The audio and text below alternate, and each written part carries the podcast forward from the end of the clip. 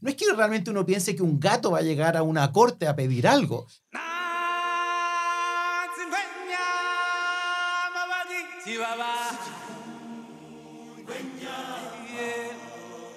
En Pivotes impulsamos dos grandes causas. Una de ellas es restaurar el equilibrio entre el uso de los bienes naturales para el desarrollo humano y su preservación para las futuras generaciones, generar más y mejores oportunidades de trabajo formal, emprendimiento y asociación para que las personas, especialmente mujeres y jóvenes, puedan desarrollar libremente sus proyectos de vida y disfrutar de los beneficios del progreso económico. Construir una base justa de bienes comunes que permita a las personas desarrollar las capacidades habilitantes necesarias para acceder a las oportunidades generadas por este nuevo ciclo de progreso y bienestar. Es por eso que hemos decidido hacer un zoom a una disposición particularmente llamativa. Estamos felices porque ayer votamos y aprobamos un artículo que consagra los derechos de la naturaleza. Una vieja emisora asegura, quien no está informado no puede tener opinión. Pocas veces en la historia de Chile ha sido más importante estar informado. Pocas veces ha sido más relevante tener opinión. Estación Convencional, un podcast para digerir sin prisa, pero sin pausa, los pasos de la convención.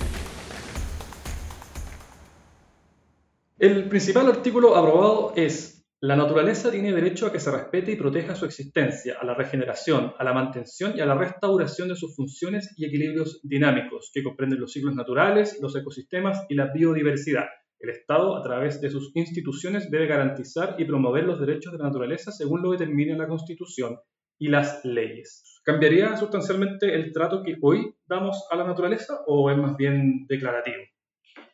Bueno, esa es una gran pregunta.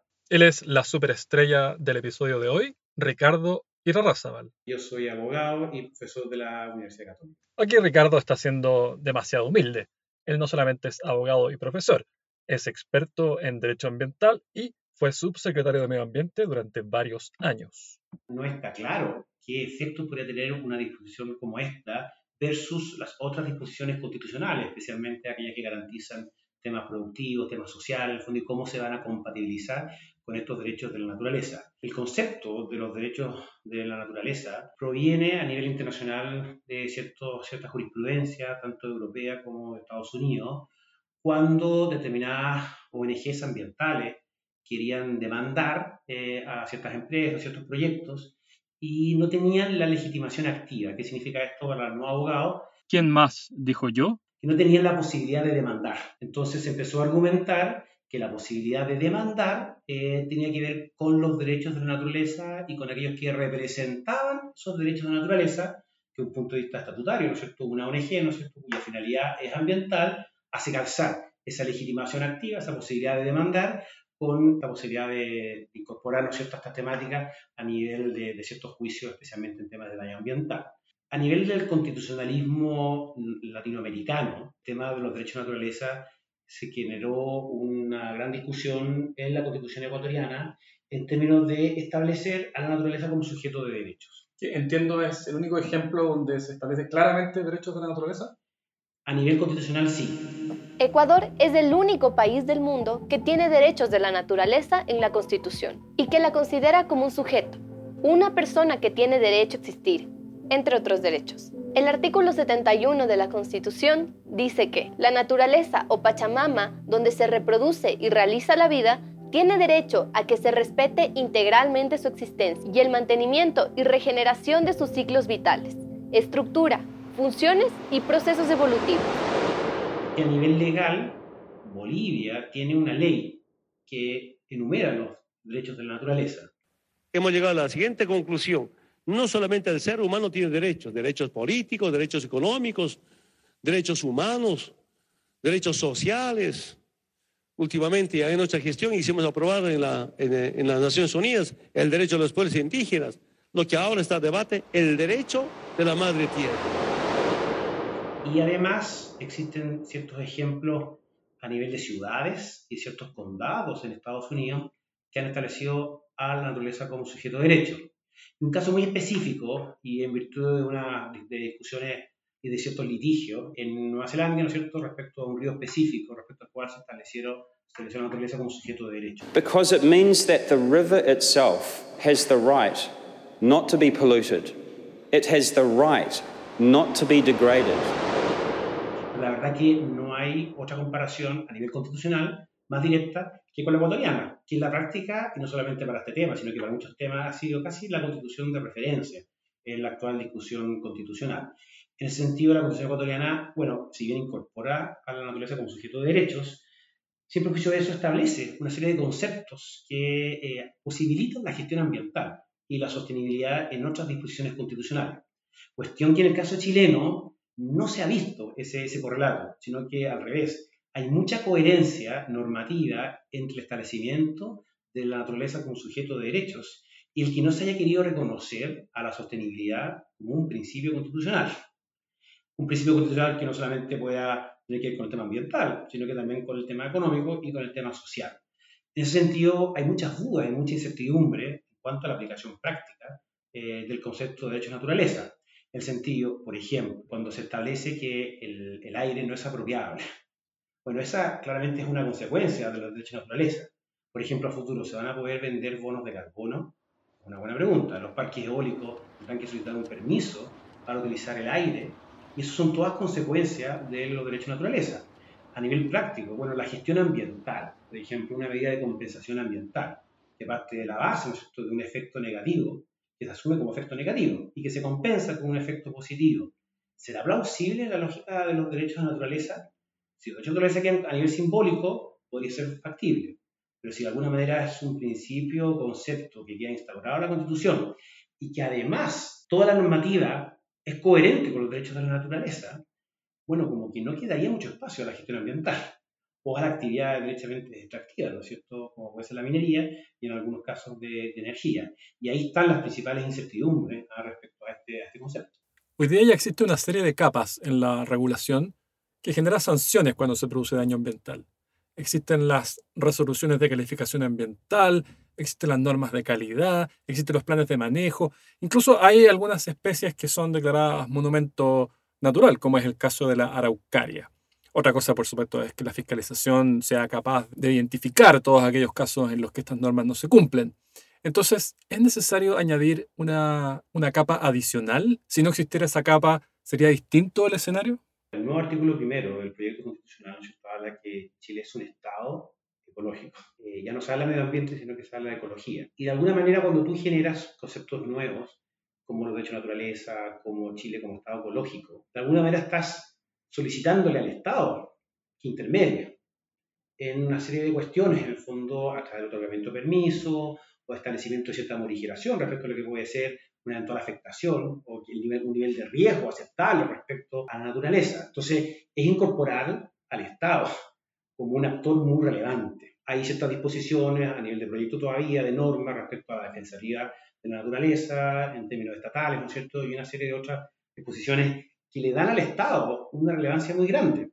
Y curiosamente, ah, eso puede significar un menoscabo de las mismas ONG, que son cuerpos intermedios, en la lógica de la persona, eh, cuerpo intermedio, eh, y, luego, y luego el Estado. Entonces también ahí se abre una incertidumbre respecto a quién representaría efectivamente eh, esos derechos de naturaleza, da obviamente la condición de la naturaleza en lógica de no animado, ¿no? Y que también genera muchas problemáticas respecto a otros derechos, porque tú cuando estableces un derecho a algo o a alguien, bueno, lo que significa eso es que se van a limitar otros derechos previamente establecidos. Entonces la gran eventual contradicción que puede existir respecto a los derechos de naturaleza es justamente con los derechos de las personas hubo algunos convencionales que frente a esta disyuntiva hablaron justamente de que, por ejemplo, frente a un derecho de naturaleza, como podría ser el caudal ecológico de un río, versus un derecho de las personas, ¿no es cierto? Por ejemplo, el derecho humano al agua, bueno, debería rimar, muy en lógica de ecología profunda, el derecho al caudal ecológico. Ahora, eso efectivamente todavía no se saca a nivel constitucional, porque puede ser, ¿no es cierto?, que se logre articular los derechos de naturaleza con los otros derechos. Pero hasta este momento la discusión no se articulaba. Y el gran problema de lo que ha sido la discusión constitucional es que prácticamente toda la discusión ha girado en torno a los derechos de la naturaleza. y no, por ejemplo, en torno a los derechos de las personas respecto al medio ambiente, que al final el principal problema ambiental que tenemos en el país, bueno, tiene que ver con la contaminación por aire a las personas que es un tema que prácticamente se ha omitido. Y por lo que tú mencionas de, quienes sí tienen esta, una disposición parecida, que es excepcional, es más bien inusual dentro del panorama del derecho internacional, los países que mejor lo hacen, los países que tienen mejores normas de protección o que mejor rendimiento de protección, llamémoslo, mejor performance ambiental, no lo tienen. Bueno, ese es un tema clave, ¿eh? porque se piensa, de una perspectiva muy ideológica, que el establecimiento de derecho a naturaleza va a mejorar la protección ambiental. Es como la creación de un nuevo sistema de protección ambiental, no basado en las lógicas tradicionales, eh, que tiene que ver con los derechos de las personas respecto al medio, pero ojo, también con la protección de la naturaleza per se. La gente lo olvida, pero las demandas por daño ambiental en Chile dan lo mismo si ese daño ambiental se produce en un lugar donde hay personas o donde no hay personas. Si hay daño ambiental, aunque sea el último lugar recóndito de Chile, y no vive nadie, bueno, se gatillan todos a los procedimientos ambientales. Para los que no son expertos, las normas de calidad secundaria tienen que ver con la naturaleza per se. Y eso proviene de una norma que está en la actual Constitución que habla que es deber del Estado tutelar la preservación de la naturaleza, aunque no existan personas. Ese sistema, que tiene que ver con la sostenibilidad, queda en entredicho con este nuevo sistema que parte de la base de los derechos de la naturaleza. Hay muchos rankings internacionales en temas de protección ambiental ¿Cuáles son los países que han logrado mayor nivel de protección ambiental? Evidentemente, son los países desarrollados y que han hecho del desarrollo sostenible justamente el mejor instrumento para mejorar la protección ambiental. Entonces, la, la pregunta es, ¿con los derechos de naturaleza va a mejorar la protección ambiental? Yo no estoy seguro.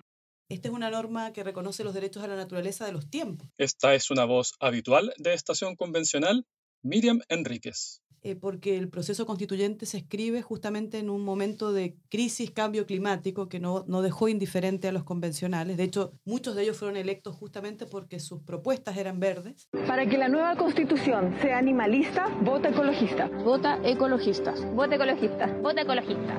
Vota ecologista.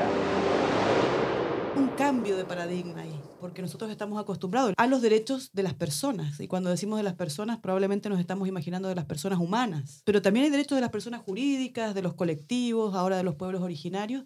Pero a mí me, sigue costando pensar en que la naturaleza pueda tener derechos. Y ahí yo digo que es el cambio de paradigma. Pretende que dejemos atrás eh, el hecho de que los derechos son de la persona a propósito de su especial dignidad con independencia de toda referencia social o, de la naturaleza, sino que la persona pasa a ser parte de un engranaje que es la naturaleza y es así como lo quiere plantear justamente la Constitución.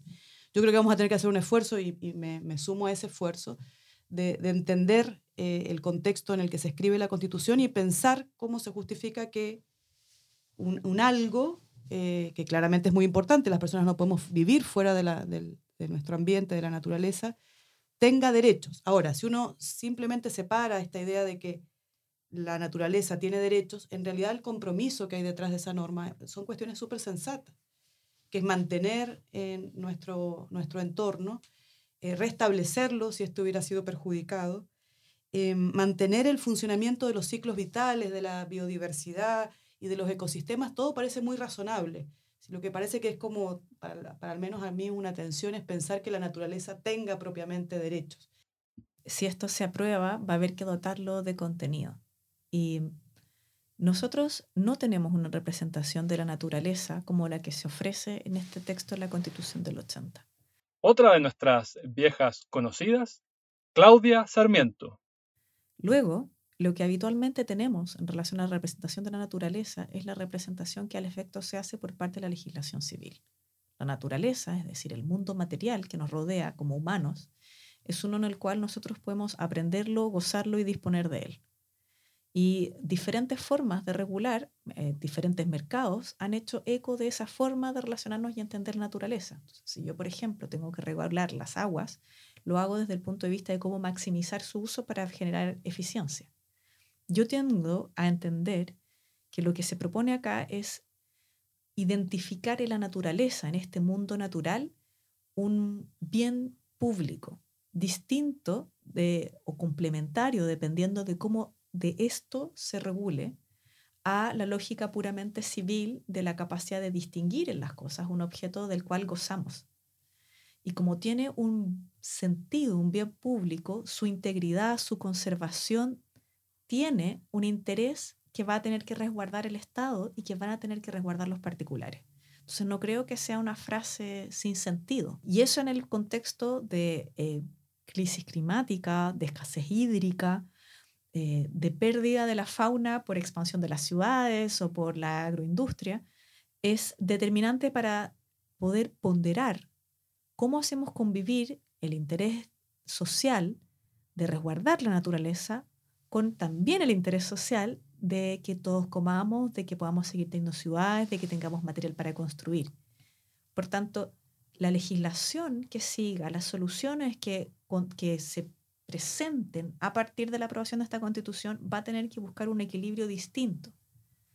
Y las soluciones que se generen, que busquen, por ejemplo, resguardar la naturaleza, no van a ser inconstitucionales per se, porque no benefician o no maximizan la utilidad o privilegian solo la propiedad.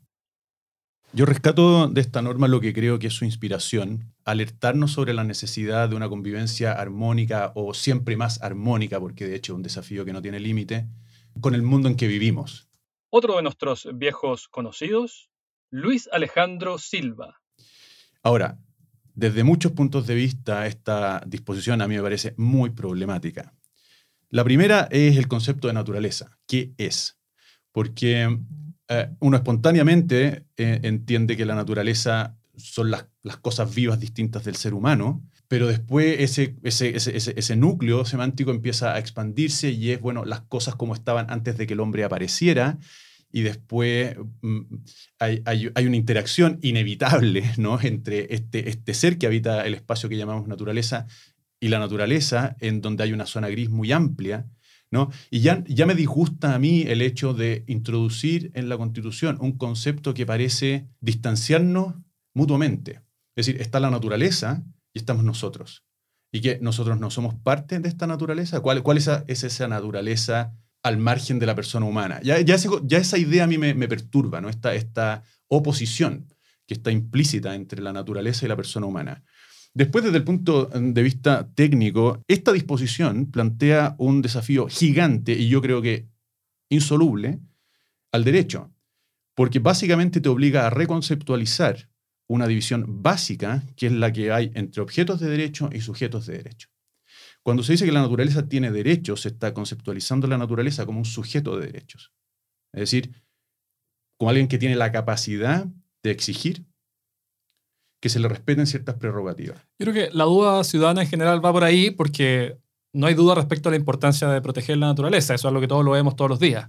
Em, quizás más bien asociado a la técnica jurídica que uno se pregunta cómo se podría... Claro, y eso, y eso en el fondo se proyecta al infinito porque, porque Claudia hablaba de representar la naturaleza. Eh, y, y, ni siquiera justificó eso porque es tan obvio que la naturaleza no tiene una manera de hacerse entender por sí misma que tiene que tener un tutor.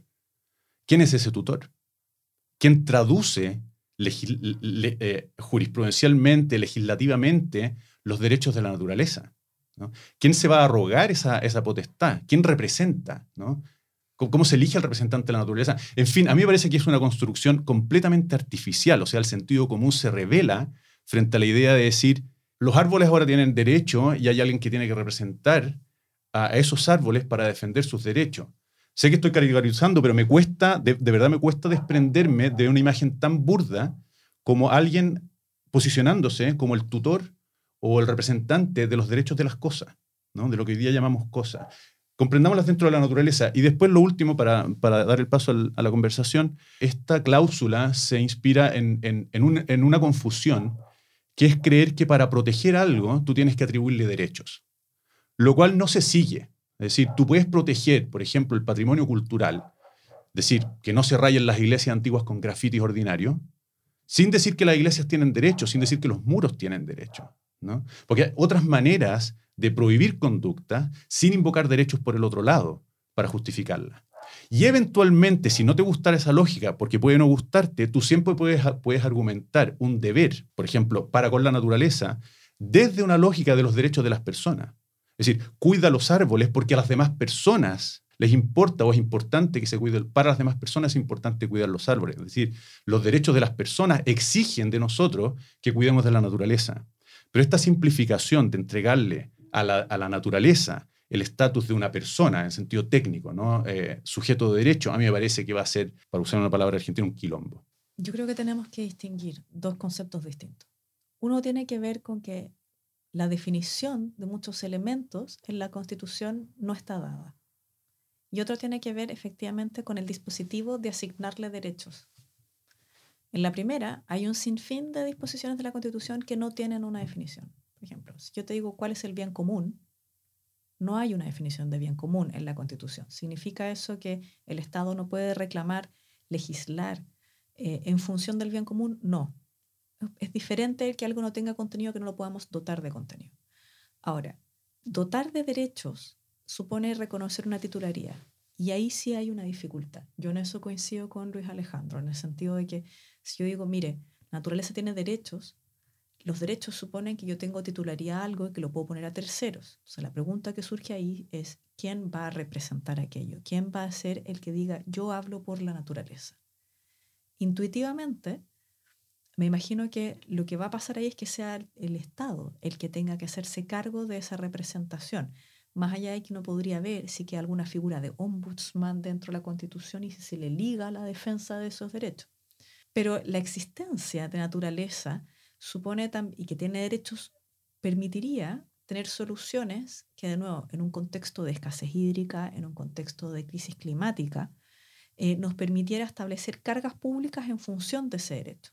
Por ejemplo, si el día de mañana nos dijeran a todos, el sistema de gestión de residuos domiciliarios que nosotros tenemos es ineficiente y contamina y atenta contra la naturaleza, todos vamos a tener que empezar a reciclar muchas personas dirían, mire, esto es contrario a mi derecho, por ejemplo, a la privacidad, porque usted me está, se está entrometiendo en la forma en la que yo gestiono la basura en mi hogar.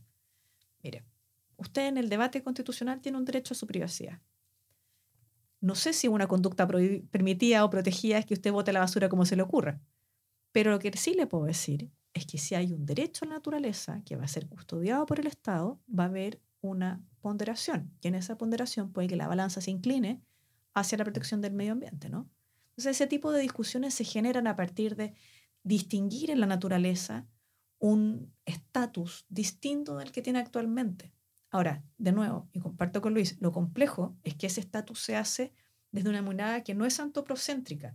Yo no la defino en relación a qué hace para mí que soy un ser humano, una humana, sino que tiene una corporalidad, si se quiere, es un fenómeno distinto de mí y le atribuyo características y titularidad.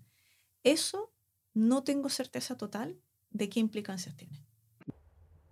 Otra mirada crítica nos ofrece Marisol Peña, ex presidenta del Tribunal Constitucional, en esta entrevista en Radio Pauta. En cuanto a sus alcances, primero es lo que los abogados llamamos la legitimación activa. En otras palabras, a la hora de los que hubo, como decimos en buen chileno, ¿quién y cómo eh, va a la naturaleza a un tribunal, probablemente va a ser el legislador quien los va a detallar. Y aquí la única constitución latinoamericana que trata a la naturaleza como sujeto de derecho, la chilena sería la segunda, establece que cualquier persona, cualquier persona podrá recurrir a los tribunales en defensa de la naturaleza. Por lo tanto, tenemos dos tipos ya de sujetos de derecho. Los que pueden defenderse por sí mismos, haciendo justiciables sus derechos, yendo a los tribunales, y aquellos que tienen que hacerlo a través de otro sujeto de derecho, que son las personas. Ese es un, primer alcance. Y eh, en segundo lugar, el hecho de que la naturaleza sea sujeto de derecho, nuevamente, eh, establecido esto en el capítulo de los principios fundamentales de la Constitución, va a significar de suyo, a mi modo de ver, un importante límite para el ejercicio de una serie de derechos fundamentales. Desde luego, el derecho al libre ejercicio de la actividad económica, eh, el derecho al trabajo y otros que van a poderse ver limitados por este concepto de la naturaleza como sujeto de derecho.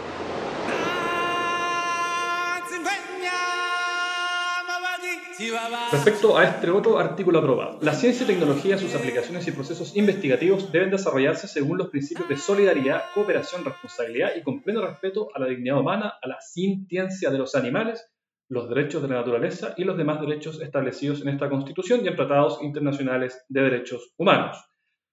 ¿Es posible conciliar la sintiencia de los animales, así sin especificidad, sin definir ciertos subconjuntos, y el uso de animales para fines productivos?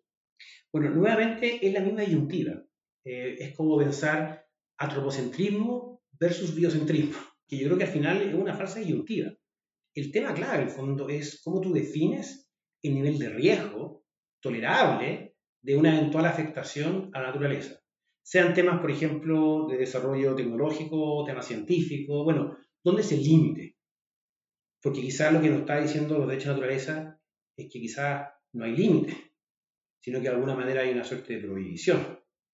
De hecho, hay varias normas de la Constitución, por ejemplo, la minería, que de frentón prohíbe la actividad minera en una serie de áreas del país. ¿Eso qué significa en la práctica? Eh, significa que no hay espacio para la gestión ambiental.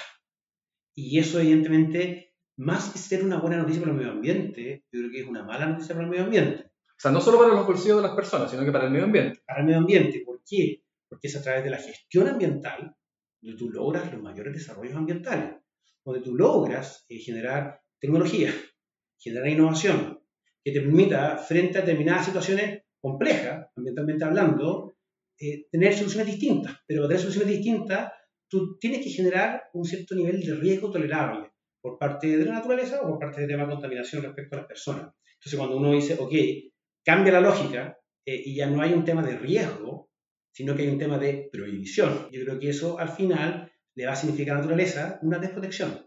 Es un, por ejemplo, lo que ocurre cuando tú tienes una zona que es intocable, ¿te fijas? Eh, y que de alguna manera esa zona intocable te significa que estás fuera ¿ah? de todo lo que significa la posibilidad de conocerla, de investigarla, etcétera, etcétera. Entonces, ¿tú cómo incorporas eso que era intocable, ¿no es cierto?, a las lógicas propias de la gestión ambiental.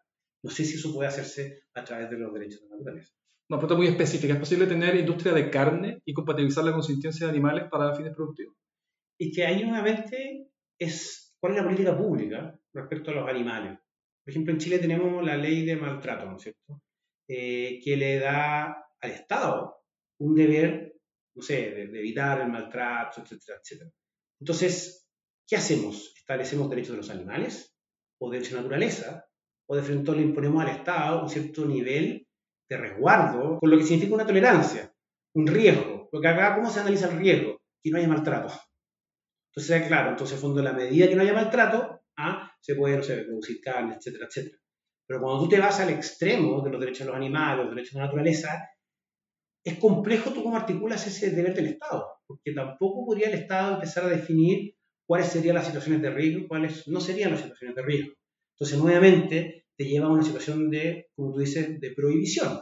Salvo que la misma Constitución, estableciendo los derechos de naturaleza o estableciendo derechos de los animales, bueno, establezca algún mecanismo de articulación con otras garantías constitucionales, porque igual va a haber una garantía, por ejemplo, a los temas económicos, a los temas sociales, pero ¿cómo se articulan esas garantías? ¿Cómo se concilian? ¿Cómo se zanjan esas tensiones que son muy evidentes? Y ahí, claro, un principio que asoma eh, como una técnica clave en todo lo que es la gestión ambiental es la sostenibilidad, en cuanto a lo que significa la internalización de las externalidades ambientales y, y sociales. Ahora, ¿le damos espacio a la sostenibilidad? La actual convención no le ha dado espacio. Y eso creo yo que ha sido un grave, un grave defecto. Efectivamente, yo creo que siguen habiendo cuestiones aspiracionales. Nosotros las llamamos normas programáticas. O sea, la idea es que hay cierto como compromiso que uno busca poner en la Constitución, no que puedan ser directamente autoejecutables, sino que le entregamos a la política pública o al Estado tener ciertos mandatos de cuidado. Este es otro crack de la formación estable de estación convencional que usted ya conoce, José Francisco García. Me parece que ese va a ser, por ejemplo, lo que podemos decir en materia de derecho a la naturaleza, o lo que se puede decir en materia de derecho a los animales, ¿no? Y los animales, por ejemplo, ahora no van a ser tutelados como como creo sujetos de derecho, sino que son, eh, eh, van a tener un interés especial de tuición respecto a ello en la Constitución. Ahora, no es que realmente uno piense que un gato va a llegar a una corte a pedir algo, pero lo que se va a pedir es que haya una ley cholito, por ejemplo, ¿no? que, se, que lo proteja el maltrato animal. O que, o como se ha discutido en el Congreso, digamos, se, se pongan no solamente multas, sino que medidas privativas de libertad frente a casos de, de violencia excesiva contra animales. En ese sentido, la Constitución me parece estar tratando de recoger cosas que ya están en la ley. Claro, algunos van a tener acción judicial directa, otras son mandatos, digamos, ¿no? A las políticas públicas o al legislador. Y cierro con esto. Y en la, generalidad, esta idea de que uno en la Constitución pone un, un derecho y cree que es inmediatamente autoejecutable, eso, la generalidad de los casos no va a ser así. Siempre va a ser en la medida que lo establezca la ley. Por eso todos los, los que está escuchando ahora siempre tienen que ver dónde dice coma, conforme a la ley. La ley establecerá las condiciones, requisitos, para lo que sea, para acceder a la vivienda, para la educación gratuita a nivel universitario o no.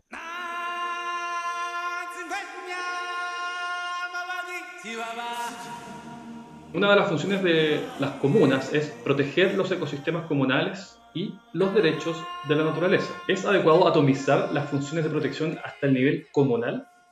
Si bien podrían alcanzarse mayor granularidad y uno entiende por qué hay un beneficio ahí, hay ciertas funciones que solo se realizan a nivel central y ello pareciera dar coherencia y economía de escala, por ejemplo, la recaudación de tributos o hay otras similares. Bueno, efectivamente es un, es un gran tema eh, y de hecho parte, una gente piensa que los temas ambientales solamente se han visto en la Comisión de Medio Ambiente verdad que se han visto en la Comisión de Principios, en la Comisión de Derechos Fundamentales, de forma del Estado, etc. Y efectivamente hay muchos temas que tienen que ver con el otorgamiento de competencias eh, a un nivel territorial más bajo, como municipal. Y efectivamente hay ciertos temas que el tratamiento adecuado tiene que ver eh, con lo local, pero evidentemente hay otros temas que el tratamiento adecuado tiene que ver con los temas más nacionales. Y ahí hay un concepto clave, que es el interés nacional. Hay temas de interés nacional, por ejemplo, un proyecto específico de una línea de transmisión, ¿no es cierto? Bueno, las comunas en general van a, van terminar rechazando ese proyecto, eh, pero sabemos al fondo que la línea de transmisión es fundamental para la energía renovable, en el fondo para poder sacar, ¿no cierto?, energías renovables del norte y poder traerla a los centros de consumo, se requiere línea de transmisión. Pero ¿quién asume ese tema? Tiene que verse a nivel de unidad nacional eh, y entender que son proyectos importantes para el país. Entonces, ¿cómo estructurar, ¿no cierto?, competencias eh, adecuadas eh, a cada estamento, desde lo local eh, a lo más global, es un, es un, desafío muy relevante. Pero si la, la, de las competencias se dan a nivel comunal o muy local, eh, bueno, eso va a significar un poquito un inmovilismo para el país que puede generar consecuencias ambientales, como por ejemplo que la energía que tienen que ver con la matriz energética del país, que la energía renovable no podamos sacarla del norte hasta la línea de transmisión. Nadie quiere obras en su patio trasero. Finalmente deduzco que no te gusta esa disposición específica. Bueno, es que yo creo que el, el, el tema es, tiene que ver con, la, con, las temáticas asociadas a las competencias. Eh, evidentemente hay muchas temáticas que son de índole muy comunal. O sea, está, estás abierto a que podría hacerse de buena manera. Se puede hacer de buena manera con temáticas que tengan que ver con el rol de los municipios. Por ejemplo, todo el tema de residuos. Eso efectivamente hay un, un tema grande. Ahora, respecto al mismo tema de residuos, por ejemplo, en la región metropolitana. ¿no bueno, ¿dónde establecemos los rellenos sanitarios? ¿Quién decide ese tema? Eh, si fuera a nivel comunal, ningún municipio va a querer tener un relleno sanitario, pero alguna parte que tener un relleno sanitario, porque de lo contrario se generan muchos problemas ambientales y sanitarios para, para el país. Entonces, nuevamente, el, lugar donde hay que tomar las decisiones tiene que ver también con ciertas lógicas de bien común o de interés nacional. Y ahí uno tiene que subir de lo local bueno, a, lo más, a lo más nacional. Y yo creo que lo que están todos de acuerdo es que hay que mejorar la protección ambiental. Pero ojo, hay que ver cuál es el mejor sistema para mejorar la protección ambiental. O un sistema experimental, único en el mundo, como el que se quiere instaurar en Chile, o uno que puede emular a los países que tienen mejor eh, y mayor desarrollo ambiental.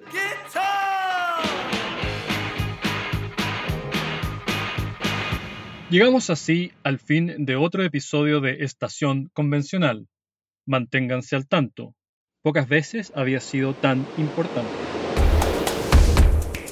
Estación Convencional es una producción de pivotes, reformismo innovador con mirada de largo plazo.